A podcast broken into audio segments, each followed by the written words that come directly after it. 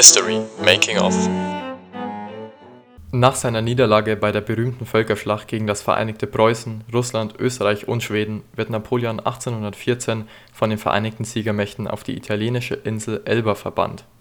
Doch so leicht ließ sich der legendäre Feldherr nicht unterkriegen. Er überlistete wieder einmal alle und entkommt dem Exil und am 1. März 1815 landet er mit nur 1000 Soldaten an der Küste Frankreichs.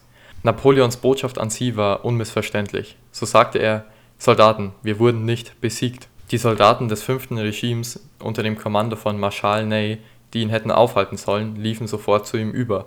Und so tun es ihnen in den nächsten Wochen fast alle Soldaten Frankreichs gleich. Und Napoleon hat bald erneut über 100.000 Mann unter seiner Führung. Nun bat sich also die entscheidende Schlacht an, welche das Schicksalseuropa entscheiden soll. Und damit hallo zur achten Folge von History Making Off. Und wie ihr schon gehört habt, dreht sich heute alles um Napoleon. Genauer auch um die Schlacht bei Waterloo und ja, die eben das Ende seiner Feldzüge markiert. So schauen wir uns aber auch seine letzten Jahre im Exil und auch die Geschichte davor an. Wir werfen eben einen Blick auf das Leben Napoleons und Europa zu dieser Zeit, um überhaupt auch mal verstehen zu können, wie es denn überhaupt zu dieser Schlacht kam. Und ähm, wundert euch nicht, wenn ich manchmal Waterloo und manchmal Waterloo sage. Ähm, ja, Waterloo ist eben die belgische Aussprache, die eigentlich historisch korrekt ist. Deswegen versuche ich über die Folge ähm, durchgehend Waterloo zu sagen, aber verzeiht es mir, falls ich auch mal Waterloo sage. Genau, doch bevor wir all dies tun und in die heutige Geschichte einsteigen, stelle ich euch wie immer zuerst zwei Fragen, mit denen ihr ganz einfach euer Vorwissen testen könnt und ja, selber mal überprüfen könnt, wie fit ihr denn seid Heute also zum Thema Napoleon und der legendären Waterloo-Schlacht. Die erste Frage lautet, was ließ Napoleon bei seiner schnellen Flucht vor den Alliierten in seiner Kutsche zurück? A. Diamanten im Wert von einer Million Goldfranken. B. Seinen besten Kommandanten, um sich selbst zu retten. Oder C. Sein Tagebuch, das er während der Schlacht führte. Und die zweite Frage lautet, wie starb Napoleon im Exil? War es A. an einer Lungenentzündung, B. er stürzte und verletzte sich tödlich oder C an einem Magenkrebs? Und ja, wie immer findet ihr eben die Antworten im Laufe der Geschichte bzw. im Laufe der Folge. Da wird es ja eben darum gehen. Und schon mal ein kleiner Spoiler, die letzte Frage findet ihr ganz am Ende der Folge. Dann würde ich sagen, steigen wir mal in die heutige Geschichte ein und heute mit einer Premiere. Denn wir beginnen gleich mit einer Rubrik und zwar die Biografie der Folge. Für die meisten, vor allem die, die auch schon die letzte Folge zu den Samurai gehört haben, sollte dies ja nichts Neues mehr sein, aber trotzdem erkläre ich es kurz für alle, die ja, zum ersten Mal heute hier zuhören. Und zwar geht es in dieser Rubrik immer kurz um das Leben bzw. eben die Biografie der wichtigsten Folge, ähm, der wichtigsten Person zu der jeweiligen Folge. Und wie hier kann es dann jetzt perfekt als historischen Kontext dienen. Und heute geht es natürlich, ich glaube, das ist allen klar, eben um Napoleon und seinen Weg bis Waterloo. Denn wir brauchen ja logischerweise auch einen Kontext und die Vorgeschichte zu der legendären Schlacht und darum kümmern wir uns jetzt. Geboren wurde Napoleon Bonaparte, so sein voller Name, auf der Insel Korsika im Jahr 1769. Seine Familie gehörte zum Kleinadel an, so hatte sie und auch Napoleon ein hohes Ansehen in der Gesellschaft. Also ich würde sagen, er hatte keinen schlechten Start ins Leben auf jeden Fall für diese Zeit. Sein Vater arbeitete als Advokat, Richter und sogar Sekretär von Pascal Paoli. Das war ein Kämpfer, der sich für die politische Unabhängigkeit in Korsika eben damals eingesetzt hatte. Und ähm, ja, so lernte Napoleon auch schon früh eben ja, diese politischen äh, Einflüsse kennen. Und hier will ich auch gleich mal mit einem Mythos aufräumen, denn viele verbinden wohl Napoleon, beziehungsweise habe ich ihn früher auch immer damit verbunden, dass er eben dieser kleine Kaiser ist. Das Ganze ist aber tatsächlich ein Mythos, denn für seine Zeit war er sogar ja, ein eher großer Mann, auf jeden Fall im oberen Durchschnitt. Immerhin befinden wir uns gerade im 18. Jahrhundert und ja, Napoleon war nur 1,69 Meter groß, was jetzt heute wahrscheinlich ähm, eher im unter, unteren Durchschnitt äh, wäre für einen Mann. Aber äh, damals war er völlig im Durchschnitt und war eben nicht klein. Ja, also Fun Fact, Fun Fact äh, beiseite, weiter mit Napoleons Leben. Aufgrund der umfangreichen Bibliothek seines Vaters und seinen Einflüssen interessierte sich der ältere Sohn früh für Geschichte, Jura und Literatur. Vor allem die Begeisterung für Geschichte ist groß bei Napoleon. Dabei interessierte er sich früh für die großen Geschichtshelden wie Alexander dem Großen und Julius Caesar, welche auch schon hier im Podcast wichtige Rollen gespielt haben. Also anscheinend waren sie für Napoleon ja genauso interessant. und er wird sich auch noch später, wird auch noch später ihren äh, Spuren folgen. Das werdet ihr dann auch noch nachher hören. Genau, als Jugendlicher wird er also früh nach Frankreich auf eine königliche Militärschule geschickt, wo er im Fach Mathe besonders aufblüht und deshalb auch prädestiniert für die Artillerie ist. Kaum 16 ist er bereits zum Offizier aufgestiegen. Er begrüßt die Revolution in Frankreich und sucht in den nächsten Jahren die Nähe zur Jakobinerregierung. Für diese bekämpft er dann auch verschiedene Aufstände in Südfrankreich und steigt zum General auf. Also schon bisher eine sehr, sehr steile Karriere, würde ich sagen, aber natürlich ist hier für den jungen Napoleon noch nicht Schluss. Nachdem in Frankreich zu dieser Zeit ein Regierungswechsel stattfindet, verliert Napoleon ja sein Kommando, doch im Grunde schafft es der junge Bonaparte, den Regierungswechsel unbestartet zu überstehen. Denn im Auftrag der neuen Machthaber am 5. Oktober 1795 schlägt er erneut einen Aufstand in Paris allein mit seiner Artillerie nieder und kann bis zum Oberbefehlshaber der Armee aufsteigen. Bereits im nächsten Jahr gelingt es Napoleon eine Reihe von unerwarteten und spektakulären Siege über Österreich im, ja, im Italienfeldzug zu erringen. Man muss dabei aber auch immer auf Napoleons Alter verweisen, denn ich finde es schon beeindruckend, dass der ja, junge Bonaparte gerade erst einmal 26 Jahre alt war. Zwei Jahre später erlebt Napoleon seinen ersten großen Fehlschlag. Nachdem ihm bewilligt wurde, auf den Spuren von Caesar und Alexander dem Großen das angeblich so märchenhafte und reiche Ägypten zu erobern und damit vor allem Englands Verbindungen nach Indien zu bedrohen, wird daraufhin die französische Flotte am 1. August 1798 in Ägypten komplett vernichtet. Doch der Rückschlag schadete kaum seinen blendenden Ruf in Frankreich, denn Napoleon versteht es gut, seine Teilerfolge sehr gut zu verkaufen und ja, sein Scheitern unter den Teppich zu kehren. Bald kehrt er also, kann man sagen, als Held nach Paris zurück, obwohl er eigentlich komplett versagt hatte. Besonders bei seinen Truppen genießt er trotzdem hohes Ansehen. Als er wieder nach Frankreich zurückkehrt, ist, man kann es erwarten, wie schon in den äh, letzten Jahren, äh, die Lage erneut schwierig. Nochmal gibt es einen Umsturz der Regierung und Napoleon erklärt sich zum ersten Konsul der Republik. Damit ist er nun praktisch mit 30 Jahren bereits zum Alleinherrscher Frankreichs aufgestiegen. Wie gesagt, sind die Jahre der französischen Revolution sehr dynamisch und wechselhaft. Ich glaube, das ist jetzt gut rübergekommen und auch oft kompliziert, ähm, um ehrlich zu sein. Deswegen umreißen wir das Ganze eben nur und blicken heute dabei mehr auf Napoleons Seite eben und ja, trotzdem kurz zur Lage in Frankreich, damit man vielleicht auch versteht, wieso es denn so eine Unzufriedenheit im Volk gibt. Also wie bereits gesagt, gab es ja eine Vielzahl von Gründen für die Regierungsumstürze, aber ja, die Bevölkerung hat immer weniger Vertrauen in die Regierung, sie hungern, haben keine Arbeit und es gibt ununterbrochen Putschversuche. Fünf Jahre später steigt in der Pariser Kathedrale Notre Dame die Party des Jahrhunderts. Etliche ausländische Botschafter, der Papst und Vertreter aller Regionen, aller Städte, sie alle sind zusammengekommen, um dabei zu sein, wie sich Napoleon Bonaparte selbst die Krone auf sein Haupt setzt ja, und sich zum Kaiser krönt. 1811 ist er also am Höhepunkt seiner Macht angelangt. Er kontrolliert große Teile Europas und einige Mitglieder seiner Familie herrschen auch in anderen Ländern. Ja, Im nächsten Jahr folgt dann ein Begriff, mit dem wohl die meisten Napoleon in Verbindung bringen, zumindest war das auch bei mir so, ähm, ja, eben der Russlandfeldzug 1812, bei dem er mit über 600.000 Soldaten bis nach Moskau zog, aber dann überrascht vom ja, enorm harten und kalten Winter sich zurückziehen musste. Denn durch Hunger, Kälte und Erschöpfung verloren bei diesen Unternehmen, die Schätzungen gehen eben auseinander, aber etwa 400.000 Soldaten äh, ihr Leben. Vor allem durch die Taktik der verbrannten Erde, bei der die Russen alle Felder, Dörfer ähm, entweder entvölkerten oder niederbrannten und so den Franzosen eben bei ihrem Vormarsch durch Russland keine Lebensmittel und Materialien zurückließen, trugen dazu bei, dass ja, die Armee unterging. Diese Katastrophe erscheint natürlich für die Gegner Napoleons wie der perfekte Moment. Ein Jahr später schlagen die Verbündeten Russland, Österreich und Preußen die Franzosen und Napoleon bei der Völkerschlacht von Leipzig. Und Napoleon muss jetzt also eben als Kaiser abdanken und wird auf die italienische Insel Elba im Mittelmeer verbannt. Und dies war eben seine erste von zwei Verbannungen.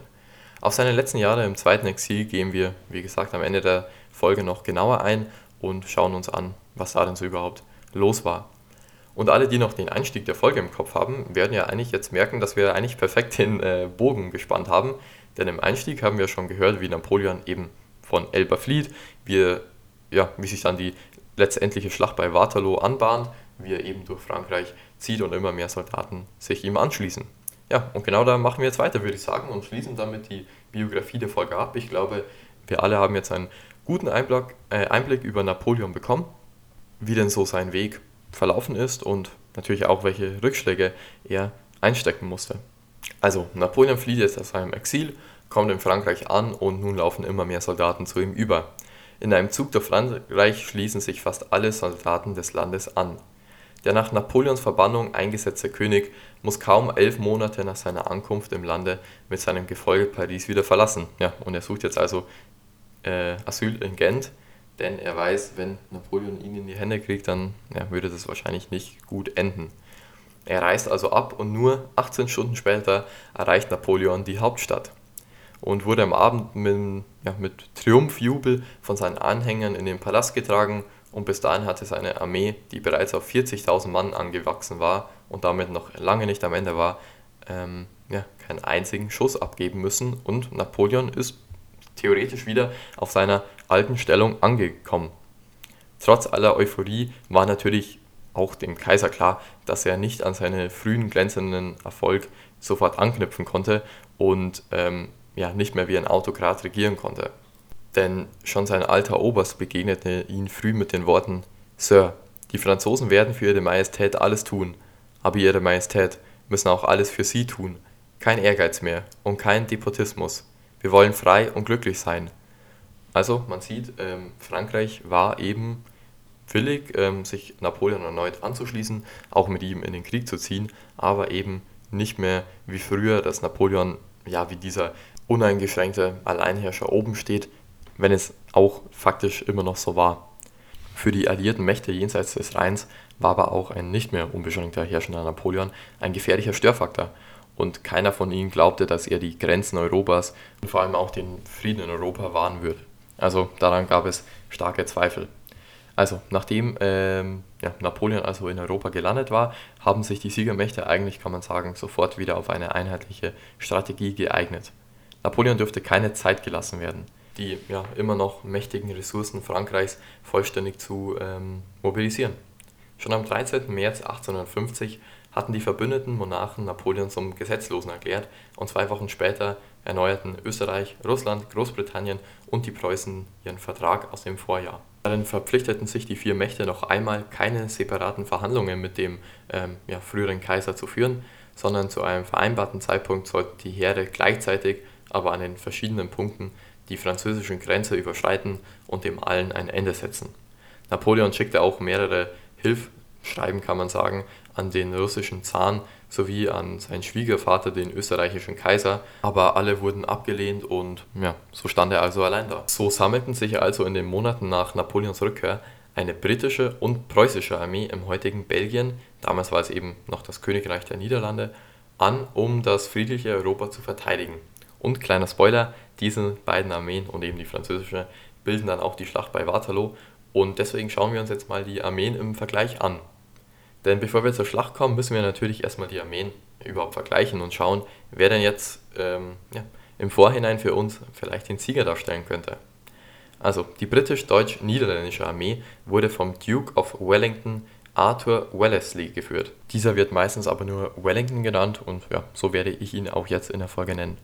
Genau, die preußische Armee wurde vom Generalfeldmarsch Gebhard von Blücher angeführt. Wellington, sein Gefolge bestand aus über 107.000 Mann und 216 Geschützen. Die preußische Armee, geführt von Blücher, umfasste knapp 130.000 Mann und 312 Geschütze. Napoleons Armee war in den wenigen Monaten seit seiner Rückkehr auf etwa 124.000 Mann äh, gewachsen und sie hatten 366 Geschütze.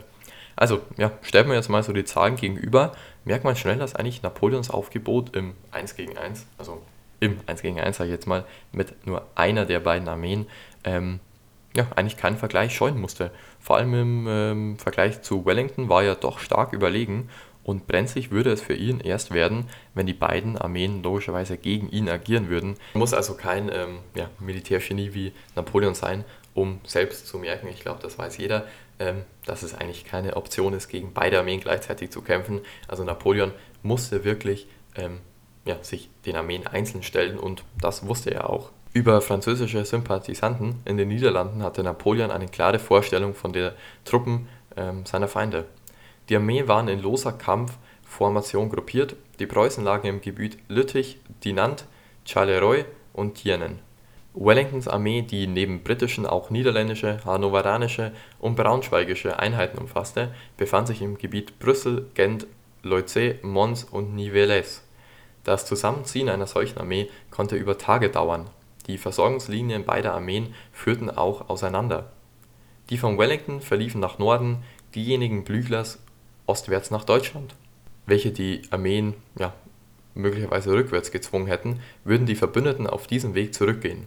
Napoleon wollte also erst die eine Armee, dann die andere Armee schlagen, ohne sich jeweils um die andere kümmern zu müssen. Die Aufstellung Napoleons war für eine solche ja, Bewegung eigentlich ideal ausgerichtet er hatte zwei Flügel unter Ney und Grouchy sollte die Armee vorausgehen und Napoleon in der Mitte folgen. Napoleons Konzept zweier Heeressäulen, also die eben teilweise 25 Kilometer voneinander getrennt sein konnten, erschien auf den ersten Blick brillant.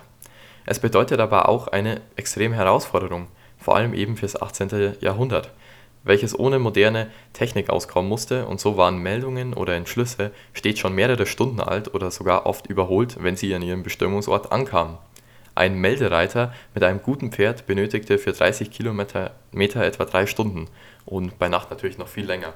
Und ich glaube, man weiß, ähm, ja, wie schnell so eine Schlacht sich drehen und wenden kann. Und ja, ich glaube, man merkt, das könnte auf jeden Fall ein Problem werden. Es gibt auch eine relativ lustige Anekdote aus Waterloo. Und zwar, ähm, oder eher für die Person eine traurige, hat jemand einen äh, Meldereiter eben losgeschickt und hatte einen Fehler gemacht. Denn man schickt grundsätzlich nur zwei Meldereiter los, falls ihm ein etwa, äh, ja, eben etwas zustößt. Und so kam es, dass der Meldereiter eben stürzte und sein Pferd verlor. Und ja, so sieht man, dass es auf jeden Fall eine Tagesordnung waren, dass dieses, ähm, ja, diese zwei Heere Probleme schufen.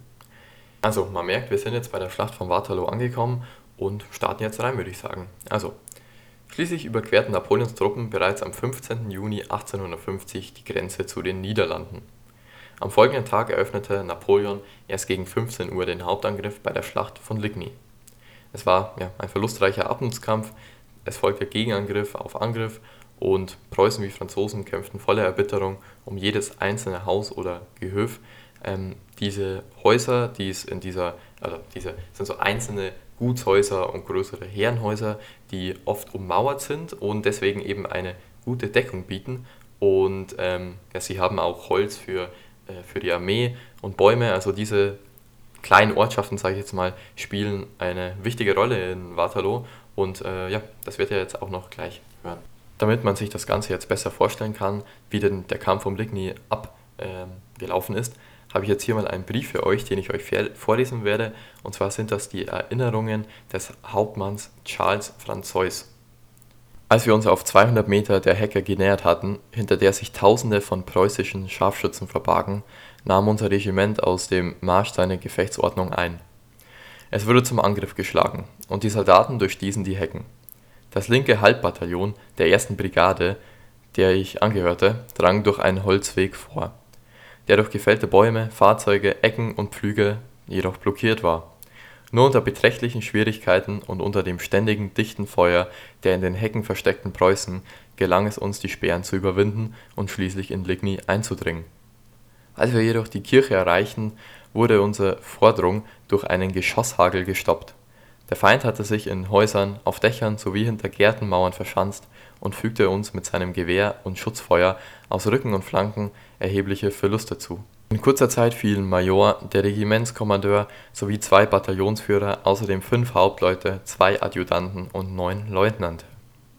Ein anderer Bataillonsführer namens Blein erhielt zwar nur eine leichte Verletzung, doch sein Pferd wurde unter ihm getötet. Außerdem wurden fast 700 Schützen getötet oder verwundet. Unser Regiment, das aus drei Bataillonen bestand, verlor zwei Drittel seiner Männer, und ohne Verstärkung waren wir gezwungen, uns überstürzt wieder aus dem Dorf zurückzuziehen Dabei mussten wir unsere Verwundeten zurücklassen. Wir sammelten uns hinter unseren Batterien, die noch wie wild auf die gegnerischen Geschütze feuerten. Als wir uns endlich wieder geordnet hatten, erschien General Rom und befahl uns sofort wieder das Dorf anzugreifen.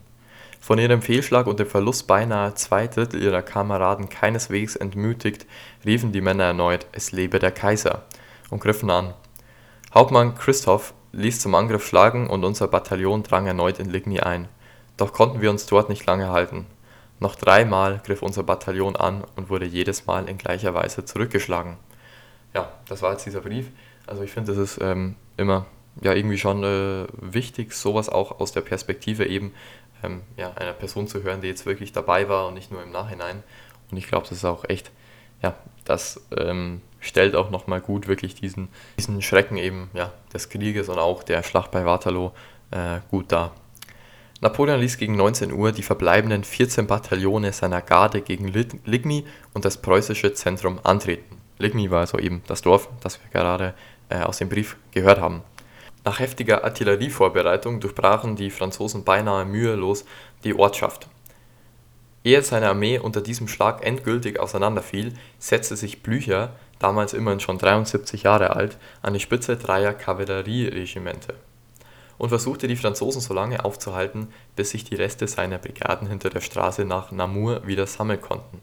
Seine spektakuläre Attacke bot später reichlich Stoff zur Legendenbildung und so vielleicht auch der Name, den der eine oder andere kennt. Marschall Vorwärts ähm, wurde da praktisch geboren und Blücher wurde aber jedoch so schwer verletzt, dass er am nächsten Tag nicht mehr kämpfen konnte. Die zurückliegende Schlacht und der Durchbruch der Garde bei Ligny schien noch einmal die alte Schlagkraft der französischen Armee eindrucksvoll bestätigt zu haben. Mehr als 80.000 Preußen waren von nur 60.000 Franzosen aus gut befestigten Stellungen geworfen worden. Also man sieht eben das, was ich vorher erwähnt habe und was natürlich auch Napoleon sah, wenn es eben zum 1:1 Kampf kam, ohne die Hilfe der jeweils anderen Armee, also ohne Wellington oder eben ohne Blücher, hatte Napoleon nicht viel zu befürchten.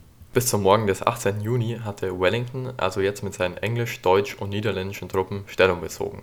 Er wartete auf den Angriff Napoleons und damit war der Start für den letzten finalen entscheidenden Tag gesetzt. Napoleons Plan war es ganz einfach, den Hauptangriff auf den linken Flügel Wellingtons zu richten. Des Regenwegens, der die ganze Nacht hindurch gefallen war, und äh, auch ja, die Erschöpfung der französischen Truppen, die natürlich den ganzen Vortag gekämpft hatten und die Tage davor auch ja, mehrere Kilometer marschiert waren, konnte der Angriff erst um 11.30 Uhr beginnen. Wieder spielte ein kleiner Gutshof die Hauptrolle an diesem Tag. Dieser trug den Namen La Haye Saint, beziehungsweise ja, er trägt ihn immer noch, denn er ist auch heute noch gut erhalten und sieht fast wie damals aus. Wenn ihr nach der Folge auf Instagram bei History Making Off vorbeischaut für die Illustration zu der Folge, dann seht ihr auch den Hof, ähm, ja, der eigentlich die entscheidende Rolle bei ähm, Waterloo gespielt hat. Denn da ist auch ein Bild zu diesem Hof dabei, wie er denn heute aussieht. Und ja, ich glaube, das ist ganz interessant, das auch nochmal zu sehen. Die Links zu äh, Instagram sind ja eh in der Folgenbeschreibung und in der Podcast-Beschreibung. Genau. Die Franzosen versuchten jetzt äh, diesen Gutshof eben für sich zu gewinnen, was ihnen nicht gelang und schon wieder entstand ein Hin und Her der Angriffe. Den ganzen Tag tobte der Kampf der Infanterie um den Besitz der Dörfer und Gehöfe. Das Herrenhaus Hougomont wurde trotz immer neuer Angriffe von den Alliierten behauptet. Als Schlachtfeld entscheidend jedoch erwies sich eben der Hof äh, La Haye Saint, von dem wir eben vorher schon gesprochen haben, und Wellingtons Heer war mittlerweile bis fast auf die Hälfte zusammengeschmolzen. Auch die Franzosen hatten große Verluste erlitten aber sie waren bis dicht an die Linie der Verbündeten vorgedrungen und durften hoffen, sie durch immer neue Vorstöße zu ermüden und endlich zu bezwingen. Doch das Vertrauen auf die von Blücher zugesagte preußische Hilfe hielt Wellington stand. Die Überlieferung seiner Worte ins Deutsche ja, verbildlichen das Ganze, glaube ich, ganz gut. Und zwar sagte er berühmt: Ich wollte, es wäre Nacht oder die Preußen kämen. Und, und eben diese Preußen sollten auch tatsächlich noch zur Hilfe kommen, doch dazu gleich mehr.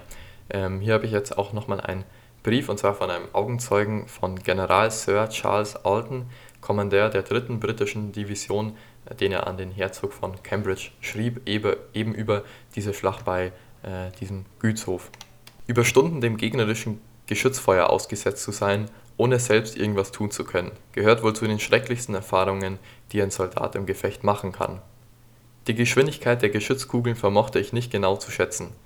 Doch es dürfte wohl nur zwei Sekunden verstrichen sein, von dem Moment an, da das Geschoss die Mündung verlassen hatte, bis es zu einem Aufprall auf die vordere Linie unseres Karrees führte. Ganz kurz, ein Karree ist einfach eine militärische Aufstellung, also das ist praktisch eine bestimmte Formation. Genau, also weiter im Text. Es traf nicht die vier Männer, in deren Rücken ich stand, wohl aber die armen Teufel zu ihrer Rechten. Die Kugel war mit einer gewissen Erhöhung abgefeuert worden und durchschlug die Knie des vordersten von ihnen, um den vierten den Boden zu berühren, wo sie, nachdem sie auch ihn übel zugerichtet hatte, noch einmal abprallte und nur wenige Zentimeter an der Fahnengruppe in der Mitte des Karrees vorbeistrich. Die beiden Männer in der ersten und zweiten Reihe stürzten nach vorne. Ich glaubte nicht, dass sie überlebt haben die anderen beiden fielen mit einem Aufschrei in das Innere des Karrees. Also man sieht auch nochmal hier, wie intensiv also wirklich dieser Kampf war und ja, natürlich, dass eben die Soldaten ja, das ganze Leid ertragen mussten, was ja sowieso uns allen klar ist. Nachdem die Preußen gegen Abend kamen, erhielten die Alliierten endlich ihre lang ersehnte Hilfe. Napoleon hatte jetzt eigentlich nur eine Möglichkeit. Er beschloss einen letzten großen Schlag, doch dieser wurde von den Verbündeten, also von Wellington und Blücher, äh, zurückgedrängt. Zu dieser Zeit eroberten die Preußen schließlich Plassenoit, drängten dem geschlagenen Feind energisch nach, drückten seinen rechten Flügel völlig ein und schnitten damit den größten Teil der französischen Truppen den Rückzug ab. Die Franzosen flohen und es kam zu Chaos. Die Verfolgung betrieben die Preußen unter Gneisenaus Leitung nachdrücklich die ganze Nacht hindurch. Also ja, die Franzosen haben jetzt also verloren und werden praktisch von den Preußen verfolgt. Viele von ihnen werden natürlich auch getötet und Napoleon flieht jetzt in Richtung Süden zu Pferde, denn ja, er hat natürlich eingesehen, dass die Lage verloren ist. In der Kutsche fand man Schwert, Hut, Teleskop und eine Uniform, in deren Futter Diamanten im Wert von einer Million Goldfranken eingenäht wurden. Und das ist jetzt auch die Frage auf die erste Antwort. Und zwar war richtig, dass Napoleon wirklich so schnell von seiner Kutsche floh, ähm, um eben noch den Alliierten zu entkommen, dass er äh, ja, Diamanten im Wert von einer Million ähm, ja, Goldfranken eben zurückließ. Blücher schreibt an seine Frau in einem Brief vom 25. Juni 1850 darüber: Napoleon ist in der Nacht ohne Hut und Degen entwischt. Er war im Wagen, um sich zurückzubegeben, als er von unseren Truppen überrascht wurde. Er sprang heraus, warf sich ohne Degen zu Pferd, wobei ihm der Hut abgefallen ist. Und so ist er wahrscheinlich durch die Nacht begünstigt entkommen. Aber der Himmel weiß, wohin nach dieser doch recht äh, lustigen und skurrilen Anekdote meiner Meinung nach ähm, will ich noch auf ein Phänomen von Waterloo eingehen, bevor wir jetzt dieses Kapitel schließen und dann mit Napoleon, ja, mit Napoleons äh, Weg weitermachen. Die erste Nacht nach der Schlacht gehörte den Plünderern. Briten wie Preußen sahen dann nichts Verwerfliches darin, denn es war ein altes Recht und man scheute sich nicht, die noch Lebenden zu berauben, von denen einige wie Oberst Frederick Ponsonby noch Glück hatten, dabei nicht getötet worden zu sein. Der Kommandeur der 12. leichten Dragoner hatte in der Schlacht vier Wunden erhalten und war nacheinander von Franzosen und Preußen geplündert worden, ehe ihn englische Soldaten entdeckten und in Sicherheit brachten. Und diese Erzählung war auf jeden Fall kein Einzelfall, denn die tausenden verletzten Soldaten, die jetzt also das Schlachtfeld ähm, ja, bedeckten, wurden nacheinander ausgeraubt. Ja, es war eigentlich relativ äh, bitter, aber so war es eben. Und auch die Versorgungslage war natürlich verheerend. Schließlich kümmerten sich die Bewohner der umliegenden Gemeinden um die größtenteils schon ausgeplünderten Verletzten auf dem Schlachtfeld. Noch vier Tage nach der Schlacht stießen sie auf überlebende Verwundete. Keine der beteiligten Armeen war wirklich auf einen derartigen Massenanfall von Verletzten eingestellt und die Heranziehung von Zivilpersonen zu humanitären Hilfe und Beseitigung der Schäden war übliche Praxis. Also, und damit sind wir jetzt aber wirklich am Ende der Schlacht von Waterloo. Ähm, aber trotzdem will ich hier nochmal einen kleinen Zwischenstrich ziehen und kurz ein paar Worte zur Einordnung ja, der Schlacht wiedergeben. Und wie immer habe ich natürlich versucht, die Ereignisse einigermaßen detailliert darzustellen, ohne zu sehr auszuschweifen. Denn wie bei den meisten Schlachten in unserer Geschichte, wie ich es auch oft in den vorherigen Folgen erwähnt habe, könnte man für jeden einzelnen Tag dieser Schlacht wirklich eine einzige Folge machen. Das ist aber jetzt natürlich nicht unser Anspruch, sondern wir, ja, in dieser Folge geht es natürlich eher um Napoleon. Und ähm, ja, wer eben wirklich detaillierte Details über die Schlacht haben will, da gibt es ja am Ende der Folge immer noch die Literatur, die ich verwendet habe. Und da ja, ist für denjenigen auf jeden Fall viel dabei, da, das erwähne ich dann später noch. Genau, denn ja, heute ist es kaum möglich, den exakten Ablauf der Ereignisse in einem, in einem zeitlichen Kontext zu rekonstruieren. Auch Wellington, also der Anführer der britisch-deutsch-niederländischen Armee, war das schon klar und so schrieb er nach Waterloo: Die Geschichte einer Schlacht ist nichts anderes als die Geschichte eines Balls. Einige Personen können sich an all die kleinen Ereignisse erinnern, deren großes Ergebnis die gewonnene oder verlorene Schlacht ist aber keine Person kann sich an die Reihenfolge oder den genauen Zeitpunkt erinnern. in denen sie stattfanden, was den ganzen Unterschied in Bezug auf ihren Wert oder ihre Bedeutung ausmacht. Man sieht, die Darstellung der Schlacht bei Waterloo ist auf jeden Fall nicht einfach, aber ja, machen wir mal weiter in unserer Geschichte. Denn wir müssen natürlich noch erfahren, wie es denn mit unserem Protagonisten Napoleon weiterging, denn er ist ja jetzt eben vom Schlachtfeld geflohen und da waren wir jetzt stehen geblieben. Also, nach einem nur kurzen Halt in Laon traf Napoleon am 21. Juni gegen 5 Uhr morgens wieder in der Hauptstadt ein. Nachrichten von seiner Niederlage machten bereits die Runde und so war die Stimmung in der Abgeordnetenkammer sehr kühl. Zumal Polizeiminister Fouchier verbreiteten, verbreiten ließ, dass der Kaiser das einzige Hindernis für einen raschen Waffenstillstand sei. Entschlossenes Handeln hätte die Lage vielleicht noch wenden können, aber Napoleon schreckte vor der Verhaftung der einflussreichsten Opponenten zurück. Damit verlor er auch die Unterstützung seiner letzten Verbündeten wie Kriegsminister Davon. Ja, Napoleon schien jetzt aber plötzlich wirklich wie gelähmt von dem breiten Widerstand, mit dem er zwar gerechnet hatte, und dankte nur einen Tag später ab. Am 22. Juni 1850 gab er also zum zweiten Mal die Führungsperson in Frankreich auf auch seine Hoffnung auf eine Regentschaft seines Sohnes wurde schnell, äh, ja, zerplatzte schnell und die Kammer ernannte stattdessen eine fünfköpfige Regierungskommission, ähm, die eben mit den Alliierten einen Waffenstillstand in Paris vereinbarten sollten und Napoleon wurde eben aufgefordert, die Stadt so schnell wie möglich zu verlassen. Napoleon flieht jetzt zunächst also auf ein Schloss und dann weiter nach Rochefort. In der Hafenstadt warten zwei Fregatten der französischen Marine, die Napoleon nach Amerika bringen sollten. Der ehemalige Kaiser hatte nämlich eigentlich vor, nach Amerika zu emigrieren und dort als Zivilist zu leben. An seinem Ziel angekommen jedoch lässt Napoleon beinahe 14 Tage verstreichen, während die Briten immer mehr Schiffe vor Rochefort zusammenziehen. Ja, er merkt jetzt also, dass die Lage ähm, ja, sich so zugespitzt hat, dass er nicht mehr fliehen kann und kapituliert.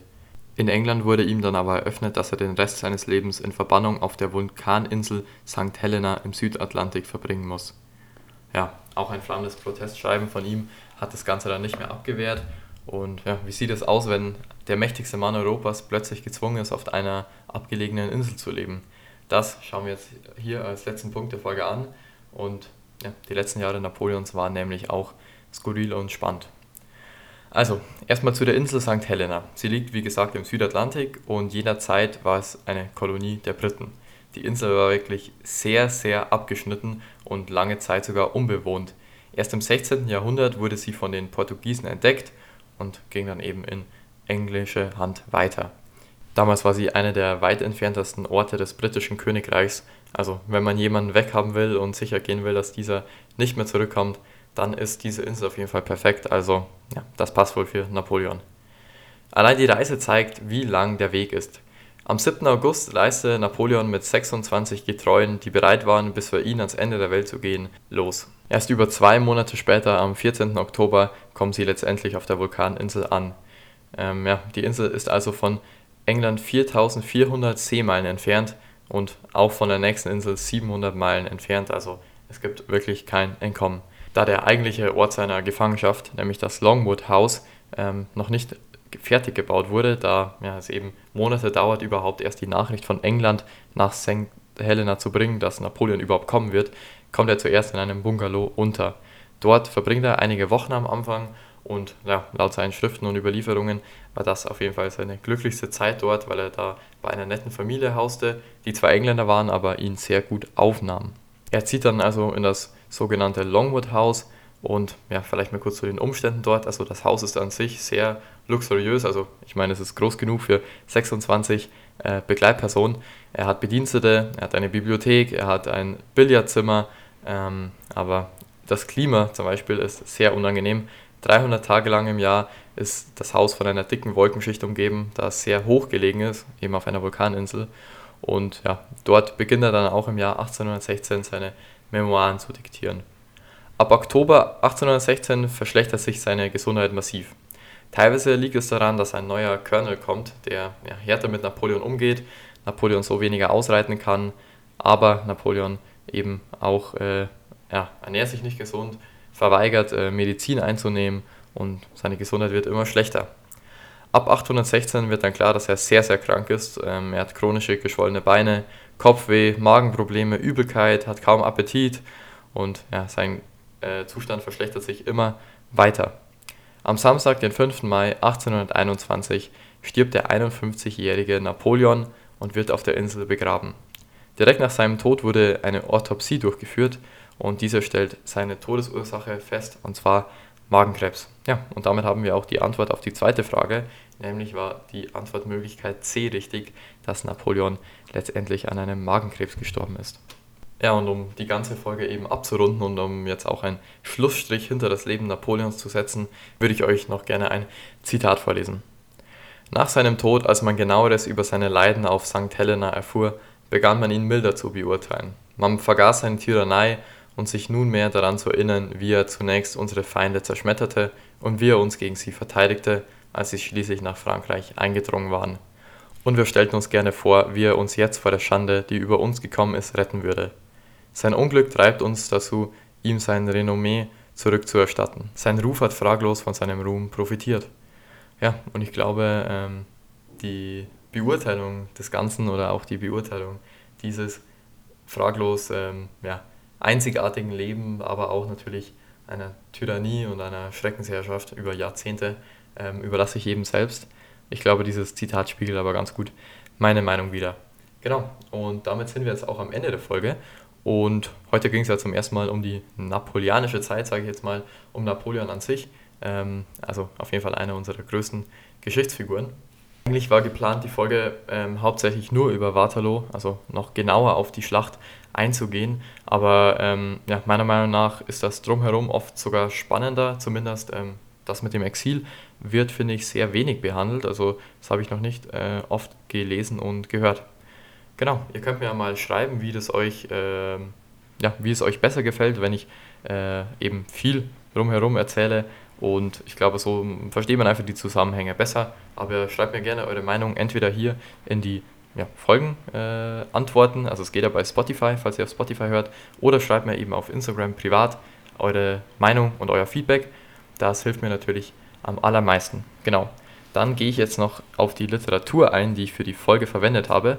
Also äh, das war vor allem ein Buch und zwar von Klaus-Jürgen Bremm, die Schlacht Waterloo 815.